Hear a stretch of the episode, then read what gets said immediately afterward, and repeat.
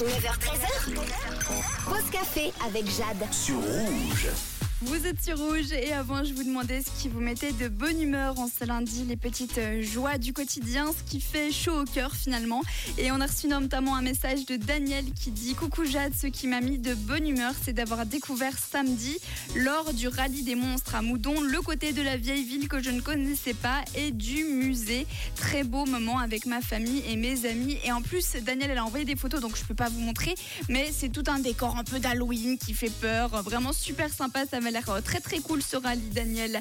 Et on continue avec un message de Fanny qui dit Hello Jade, aujourd'hui je suis simplement heureuse car après deux semaines de vacances, je vais retrouver mes collègues que j'adore.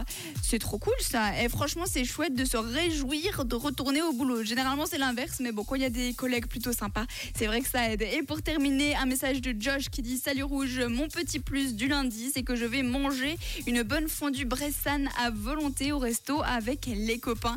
Et bah purée, Josh, s'il te reste de la place, franchement, je viens avec grand plaisir parce que déjà, la fondue Bressane, c'est incroyable. Et à volonté, je suis sûre que vous allez passer une excellente soirée, Josh. Merci beaucoup pour tous vos messages de petits plus du lundi. De notre côté, on continue avec Redbone et juste après, il y aura Kenya Grace. Je vous souhaite une très belle journée avec nous.